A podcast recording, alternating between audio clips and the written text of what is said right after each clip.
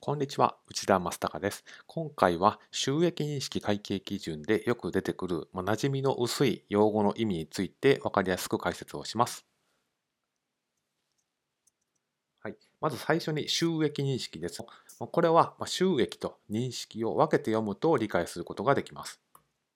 まず収益ですけれども、これはつまり誰にも返さなくていい財産、会社の財産が増えたという意味なんですけれども、それには限定条件がつきます。株主から出してもらった財産以外で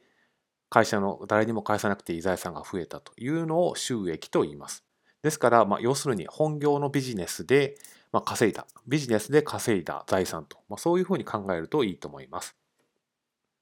次に認識ですけれども、会計帳簿へ載せる対象として決めることを認識というふうに言います。で、載せようかなと思って載せるっていうのはそういった簡単なものではなくて、ま、会計ルールに従って、ま、これはもう会計帳簿に載せるべきなんだと。そういうふうに判断をすることを認識と言います。ですから収益認識っていうのは会社の財産が増える原因なんですけれども、それは株主から出してもらった財産以外のもので、それを会計帳簿に載せる対象にすると決めることを収益認識と言います。端的に言うと、売上を会計帳簿へ載せ載せる対象として決めることを収益認識というふうに言います。はい。次が企業と顧客です。まあ、イメージがつきにくいんですけれども、これをするに企業っていうのは売り主のことで、顧客は買い主のことを言います。つまり、まあ、企業っていうのはパッと見分かりにくいんですけれども、これは要するに決算書を作っている会社というふうに考えればイメージしやすいかなと。まあ、自分が物を売っている、つまり売り主ですし、顧客っていうのは、まあ、簡単に言うとお客さんとか買い主とか、まあ、そんな感じで考えるとイメージしやすいかなというふうに思います。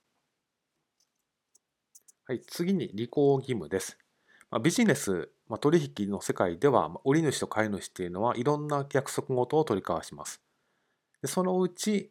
〇〇したら代金払いますといったような、まあ、買い主にとってそれを提供してもらう、まあ、物を引き渡してもらったりサービスを提供してもらって価値のある最小単位のことを、まあ、履行義務というふうに言います。ですから、収益認識会計基準では、まあ、履行義務単位で会計処理を行うことになりますので、まあ、売上を記録する単位というふうに言ってもいいかなというふうに思います。次が別項です。収益認識会計基準でしばしば目にするその別個の財またはサービスというこの別個なんですけれども、別個って一体何なのかというところです。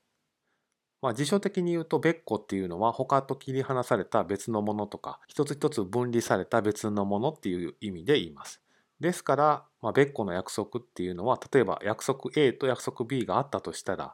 約束 B が果たされなくても約束 A を提供してもらうだけでビジネスに効果を生かすことができるしまた逆に約束 A が果たされなくても約束 B さえ果たしてもらえればいいと。約束 A が果たされなくても約束 B だけ果たすことができると。セットじゃないと果たせないという意味でもないし、セットじゃないと飼い主にとって意味がないという意味でもないと。そういった関係にある約束同士のこと、財またはサービス同士のことを別個というふうに言います。次は、便益を享受です。近年の会計ルールで最近頻繁に目にするこの便益を享受するという用語ですけれども、これも2つに分けて理解するとイメージしやすいというふうに思います。まず最初の便益ですけれども、これは収入が増えると、支出が減るとか、そういった意味になります。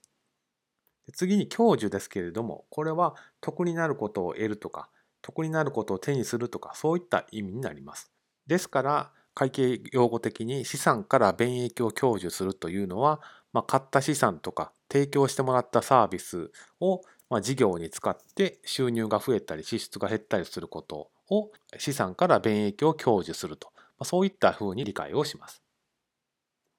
続いて充足です。充足っていう言葉もこの収益認識会計基準で頻繁に目にします。辞書的に言うと、まあ、満たすっていう意味ですので、まあ、これを会計用語的に言うと、まあ、飼い主と取り交わした通りに履行義務を果たすという意味になります。で、ポイントはこちらの通り2つです。飼い主と取り交わした約束通りにっていったところ、飼い主の求めているもの、合意したものと違うものを提供しても満たしたことにならないので、まずは飼い主と取り交わした約束通りっていうのがポイントの1つ目。そして、えー、充足ですから満たしたという意味がありますので、約束、まあ、履行義務を果たすと、果たしたとこの2つの要件を満たしたのを充足というふうに理解していただければいいかなというふうに思います。以上です。今後もこの動画では難しい会計を分かりやすく簡単に解説した動画を更新していく予定です。もしご関心がございましたら励みになりますので、ぜひチャンネル登録をしてみてください。ご清聴ありがとうございました。